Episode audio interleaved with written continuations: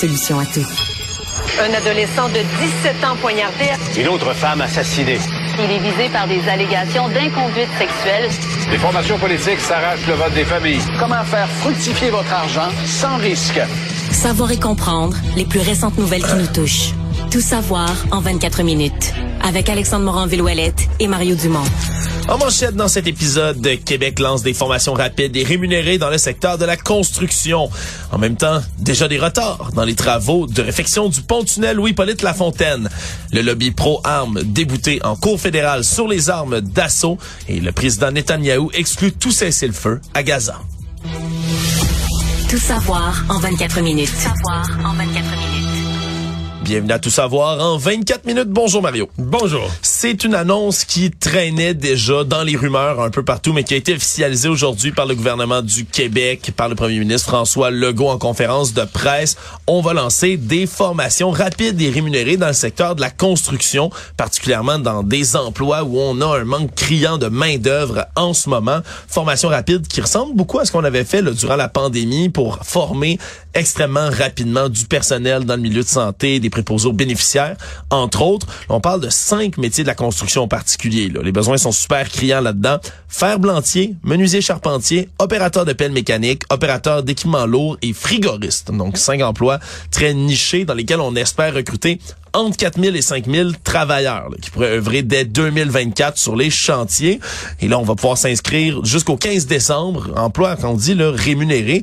Quand même, là, formation de 4 à 6 mois, 750 dollars par semaine. On Des- s'entend que c'est pas le Klondike, là, mais tu sais, c'est- que tu, tu à 750 par semaine, tu étais sur une base de quoi, euh, de 40 000 par année, 37, 38, 40 000 par année. C'est juste que C'est mieux que zéro. Ça Quand te t'étudies permet- c'est ça que zéro. dire. C'est que ça te permet de vivre. Ça permet à un adulte qui a rendu un certain âge, même qui aurait un enfant ou deux, euh, une vie. Tu sais, il y a un moment dans la vie où tu peux plus tomber à zéro revenu. Tu es prêt à la limite à baisser tes revenus temporairement pour les remonter après dans un meilleur métier, une meilleure carrière.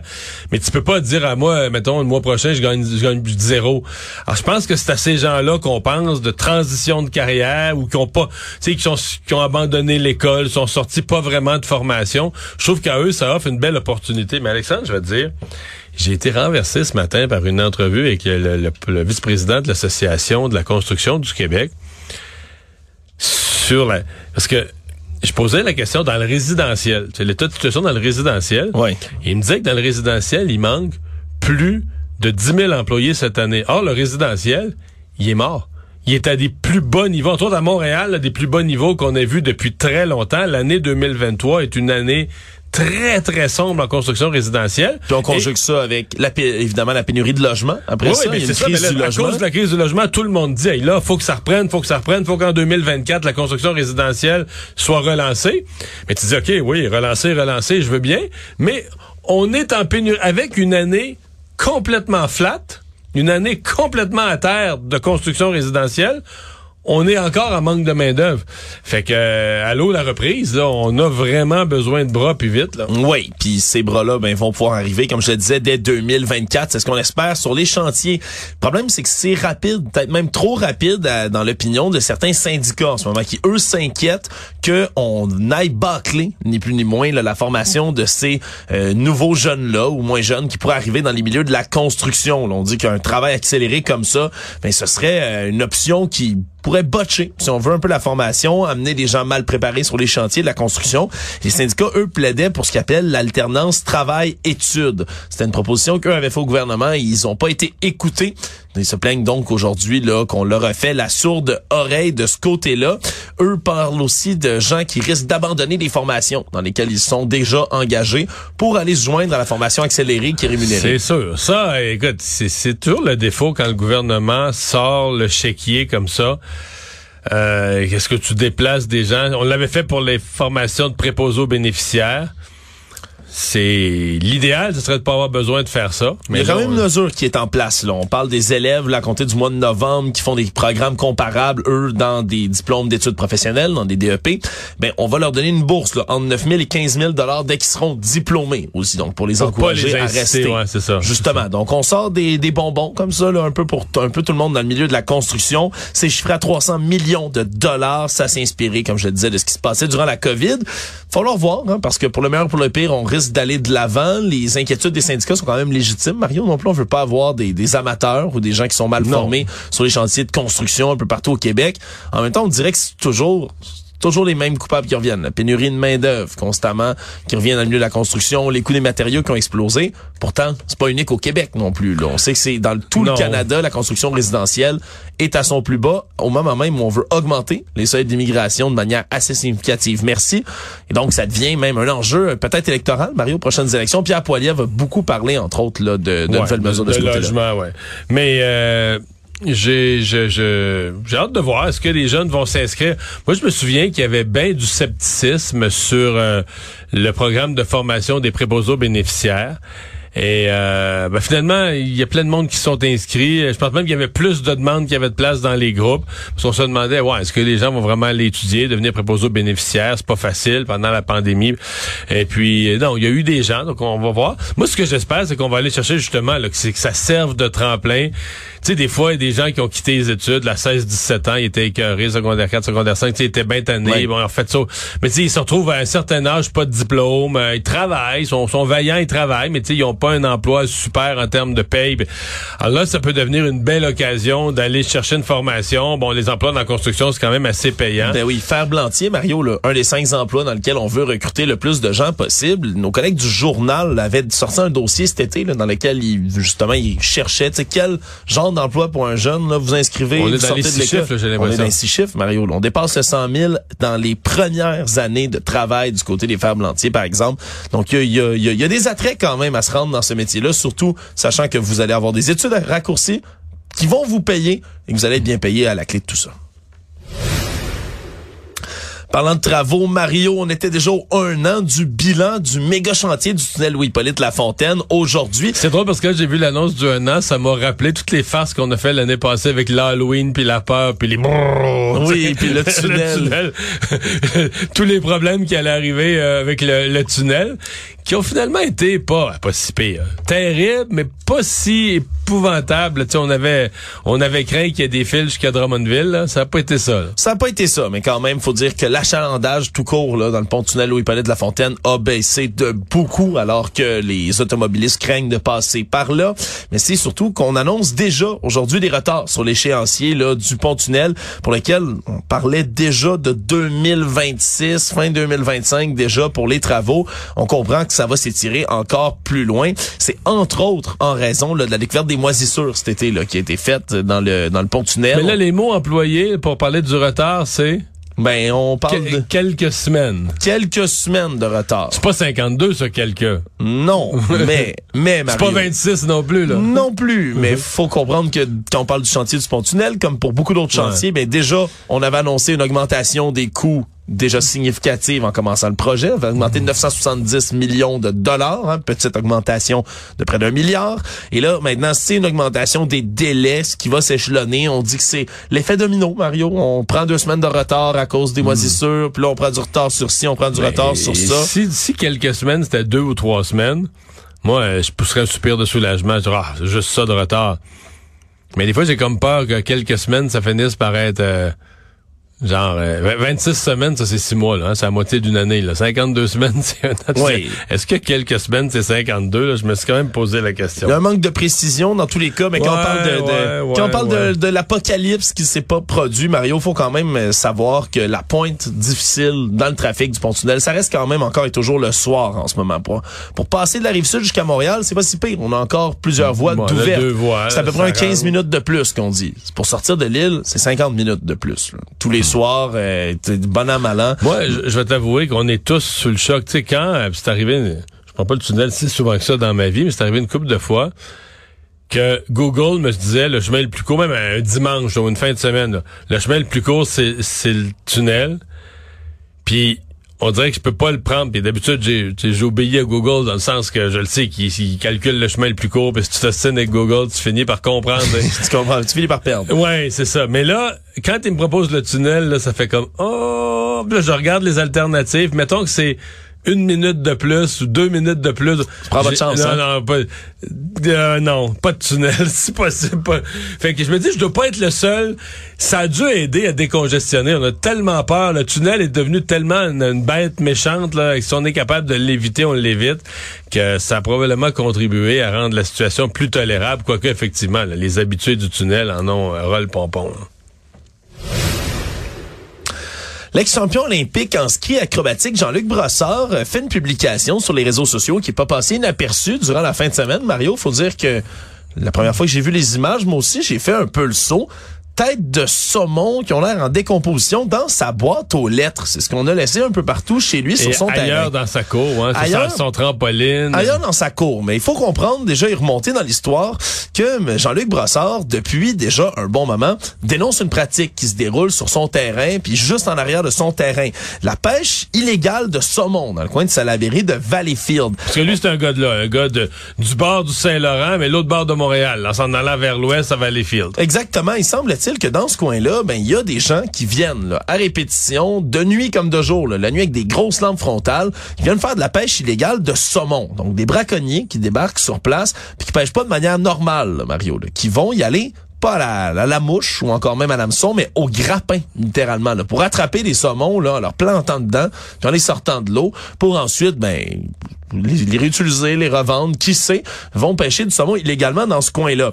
Le problème, c'est que Jean-Luc Brossard a souvent dénoncé la situation. Mais c'est pas le même saumon que le saumon de l'Atlantique qui remonte dans les belles rivières de la Gaspésie, là. Non, on n'est pas dans le même dans le même genre de saumon. C'est quoi? C'est des saumons euh, qui échappé de, de, de, de, Ouais, pisciculture? De pisciculture, semble-t-il, qui se dans ramassent les là. grands lacs. qui sont souvent en fin de vie même, qui vont avoir une chair qui est pas nécessairement la plus appétissante possible. Mais bref, on dénonce ça du côté de Jean-Luc Depuis un bon moment et on comprend que c'est une espèce de vengeance qu'on vient de faire chez lui. Là. Des têtes coupées de saumon à quatre endroits différents.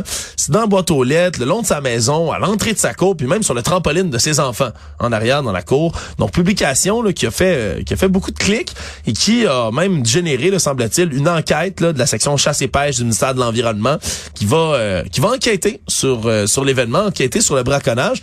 Je t'avoue que je pensais pas qu'il se braconnait du saumon dans le fleuve Saint-Laurent, Mario. moi. Euh, non, j'ai tout appris. J'ai tout appris. Je comprends, euh, je comprends la réaction de Jean-Luc Brassard, là, qui a l'air vraiment dégoûté par ça, puis qui est parti en guerre contre euh, contre ces gens-là. Mais euh, je sais pas quel moyen. euh, Est-ce que c'est un, coin difficile à surveiller? Si tu pêches avec une lumière, là, dans, sur un Ouais. plan d'eau la nuit, si t'allumes une grosse flashlight, t'es pas discret là. Non. T'es trouvable. Là. C'est c'est oui, c'est même le but habituellement. Hein?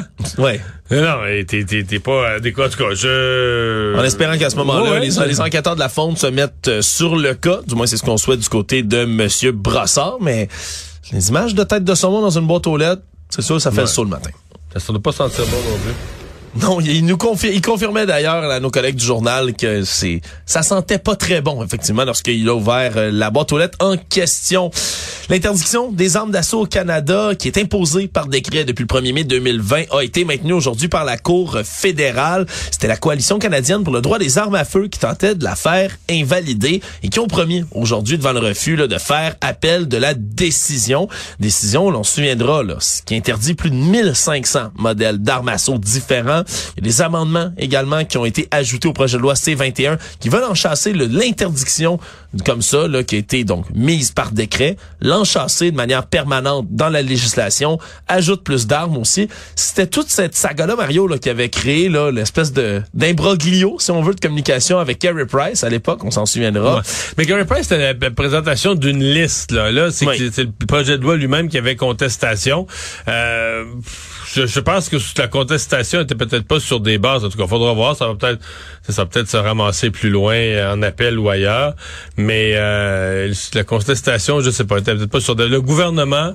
Tu sais, la base, c'est que le gouvernement n'est pas aux États-Unis avec l'espèce de droit fondamental de- Des de- armes à de- feu. de porter des armes à feu pour soi-disant se défendre ou défendre sur son pays. Là, on est dans un ici le, le régime de droit au Canada, c'est plus que le gouvernement euh, a le droit de d'encadrer les armes à feu. Là. Ouais, puis dans, puis dans, dans les circonstances aussi des derniers événements aux États-Unis, Mario, fusillade Ouais, qui se aux États-Unis, ça changera pas les règles là-bas. Là. Non, c'est sûr. Mais euh, donc, on a promis quand même de faire appel du côté là, de la coalition canadienne pour le droit des armes à feu. Police se souvient, bien évidemment, là, qui dénonce toujours là, euh, ce genre de recours-là, mais eux ont été bien satisfaits de la décision aujourd'hui. Suivi de tout ce qui s'est passé comme saga il y a trois semaines à Kakuna. On se souviendra un homme qui a généré une vaste opération policière dans laquelle il a dû être cueilli chez lui à coup de grenade assourdissante. Mais finalement, cet homme, Steve Chassé, 40 ans, s'est vu accusé finalement là, de meurtre prémédité, donc d'accusation de meurtre au premier degré contre son voisin, la disparition de Pierre Bellil, 74 ans, de qui on a cherché les restants, on va le dire comme ça, pendant quand même là plusieurs bonnes semaines, Mario. Ouais, parce qu'on on avait les images qu'on a su après, c'est que d'abord, ça a commencé par une histoire d'homme qui se barricade dans sa maison. À ce moment-là, personne parlait de meurtre. L'homme se barricade dans sa maison.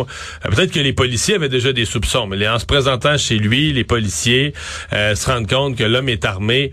Et donc, on évacue tout le secteur, a tenu tout le monde en haleine comme ça pendant une journée et plus qu'une Ouais. journée. Puis il aurait même aménagé l'étage dans lequel il se trouvait. Ouais, il avait défoncé les murs pour agrandir son espace, son, son terrain de travail. Mais donc, euh, suite après son arrestation, là, on s'est mis à... L'enquête s'est mis à prendre une autre tournure. Euh, il s'est mis à avoir des rumeurs dans le village que le type de la nuit avait transporté des sacs de vidange. Et là, les policiers sont rentrés au dépotoir municipal. Oui. euh, plusieurs jours à chercher. Et à un moment donné, on a compris, là, ben, ce que tout le monde se doutait, qu'ils cherchaient vraiment des restes humains là, dans des sacs de poubelle. Oui, parce que jusqu'ici, là, euh, l'homme, lui, était pas accusé encore, là, donc de meurtre Non, au il était juste degré. accusé pour ce qu'il avait fait, là, possession d'armes. Incitation, euh, incitation à la haine, décharge d'une arme à feu avec insouciance, port d'armes dans un dessin dangereux. C'était les accusations qu'il y avait contre lui. Ben, pour accuser de meurtre, je suppose qu'on voulait avoir justement là, les restes humains, donc un, corps ou au moins des, des c'est épouvantable ce que je dis, mais des morceaux d'un corps. c'est ce qu'on a trouvé. C'est ça. C'est ce qu'on Et c'est à confirme partir maintenant. de là qu'on peut faire les accus- porter les accusations de meurtre. Parce que ça a pris des semaines pour être finalement capable d'identifier la victime. On dit que c'est état de décomposition avancé du corps à ce moment-là. Là, on, donc, on sait des analyses poussées là, en médecine, médi- en, justi- en médecine judiciaire médico-légale qui ont été nécessaires pour être capable d'identifier tout ça, parce que ça faisait déjà, là, au moment de l'intervention, ça faisait déjà deux semaines que M. Bellil, lui, 74 ans, était disparu. vu, ouais, c'est ça. Donc, on peut comprendre que l'état de décomposition était avancé. On l'a finalement retrouvé donc dans le site d'enfouissement de la municipalité. Puis maintenant, pour du sujet de M. Chassé, qui demeure détenu jusqu'à son procès, qui reviendra en janvier, mais on dit que depuis déjà plusieurs semaines, lui tenait des propos inquiétants, propos conspirationnistes aussi sur les réseaux sociaux, mélangeant un peu des classiques, là, pédophilie, transsexualité, dépression, agence gouvernementale, drogue, en parlant là, de la pègre du Québec qui tentait de ruiner sa famille, et donc aurait fini par s'en prendre comme ça à son voisin. Plus de détails devraient émerger au procès. Mais c'est ce qui était bizarre, c'est qu'il s'en prenait à tu sais, l'espèce de discours complotiste où il s'en prend à toutes les institutions. Mais dans la liste, et c'est ça qui a mis la puce à l'oreille, c'est que dans la liste des gens à qui il en voulait, il insérait le nom de son voisin. Oui. Qui se retrouvait aux côtés de plein de ben, ben, personnalités c'est ça, c'est que la Québec. différence, c'est que les autres personnalités connues, bon, ça reste des menaces, mais, tu dis, euh, OK, mettons, il le croise pas, là, un ministre ou peu importe, il le croise pas tous les jours. Alors que son voisin, il- ça porte d'à côté, là. Ouais. Fait que maintenant, on s'est rendu compte que le voisin était disparu. Et Je pense qu'il y a des gens qui ont comme connecté un peu là, les, euh, les histoires pour se rendre compte qu'il y avait peut-être, euh, euh, dans un certain point, il, il a- il s'est même lui vanté d'avoir passé à l'acte, ni plus ni moins, là, à mot couvert. Et c'est c'est comme ça qu'on s'est rendu compte qu'il y avait peut-être pas juste des menaces, qu'il avait peut-être vraiment fait quelque chose. Économie. C'est le moment de l'année où on commence à faire des bilans du côté de l'industrie automobile. Puis alors qu'on n'a jamais vendu autant d'auto électriques dans le monde, mais étonnamment, les constructeurs de voitures électriques commencent à, à modérer les attentes pour ce qui tient du, euh, du grand marché de l'automobile électrique sur la planète. Là, on investit des milliards depuis des années. On freine un peu les attentes. C'est que ce qu'on explique du côté de l'industrie, c'est que ben, les premiers qui ont été très attirés par la voiture électrique, ben, c'est les mieux nantis. C'est les gens qui ont les moyens de payer des autos qui sont, règle générale pour l'instant, de technologie un peu plus chère que les autres voitures à essence plus classiques.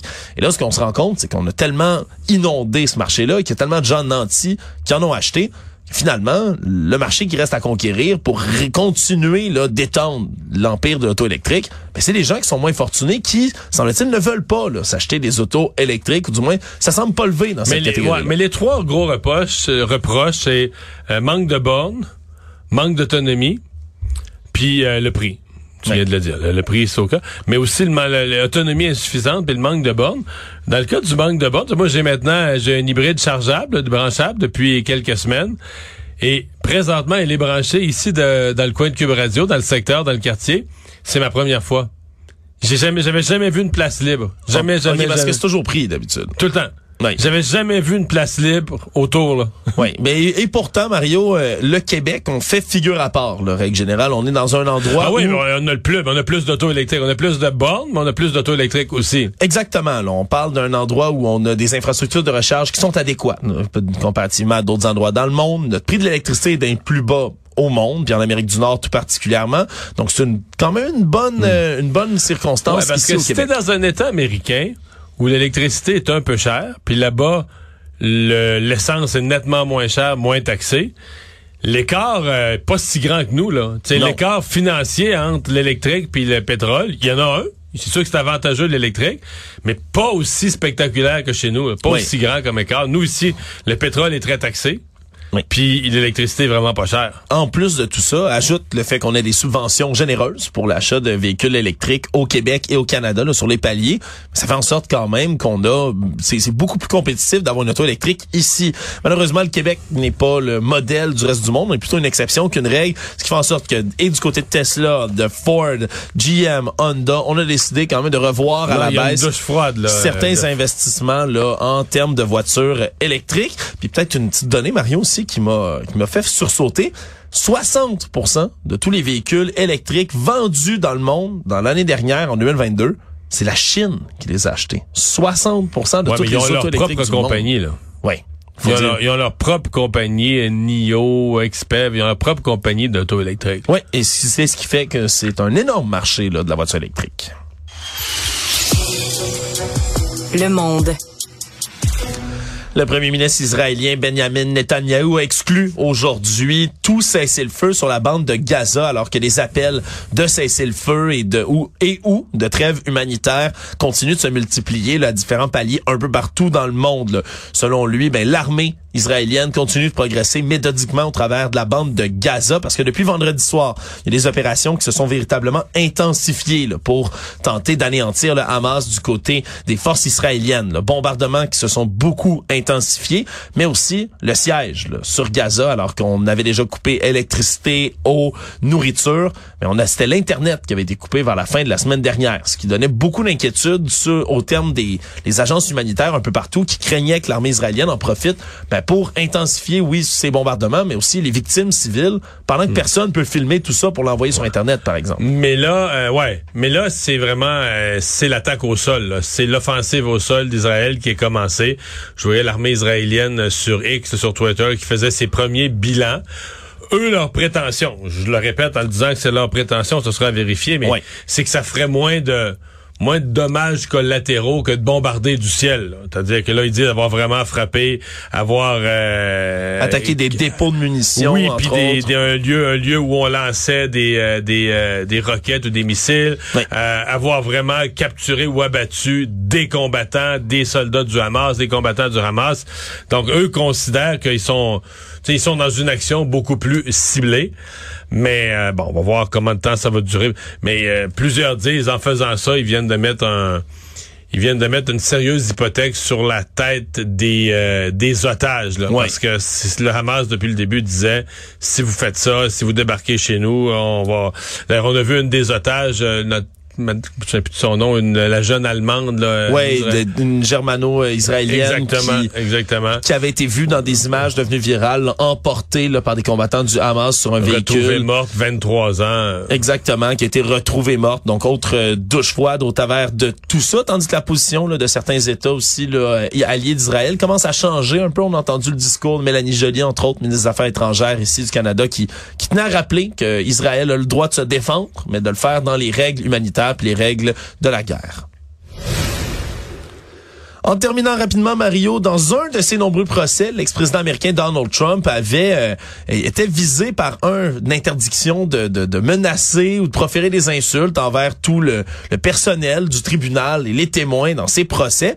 C'est arrivé à plusieurs reprises qu'on lui a donné cet ordre-là, mais dans un tribunal du Colorado pour son procès pour l'insurrection de 2020, on avait levé depuis ce temps-là cette interdiction qui a été remise aujourd'hui après que M. Trump ait décidé de remettre encore une fois une couche d'insultes au fil, ben, en parlant du juge, en parlant également de témoins à venir dans cette histoire-là. Donc, c'est réinstauré, alors que dans un tribunal du Colorado, il y a même des, d'un recours d'un groupe de citoyens anticorruption qui ont mis une nouvelle mesure de l'avant eux veulent retirer complètement dans l'État le nom de Donald Trump du futur bulletin de vote en disant que quelqu'un qui a commis une insurrection puis mené à tout ça contre le pays ne peut pas se retrouver sur un bulletin de vote. Tu sais qu'en fin de semaine, j'étais à Chicago, petite vacances avec madame. Oui. Et euh, ben, quand on sortait de notre hôtel, juste au bout de la rue, à l'autre bout de la rue, qu'est-ce qu'on voyait en gros? Trump. La plus grande, la plus belle de toutes les tours du monde, j'imagine, Mario. En voilà un qui a compris. Résumer l'actualité en 24 minutes, c'est mission accomplie.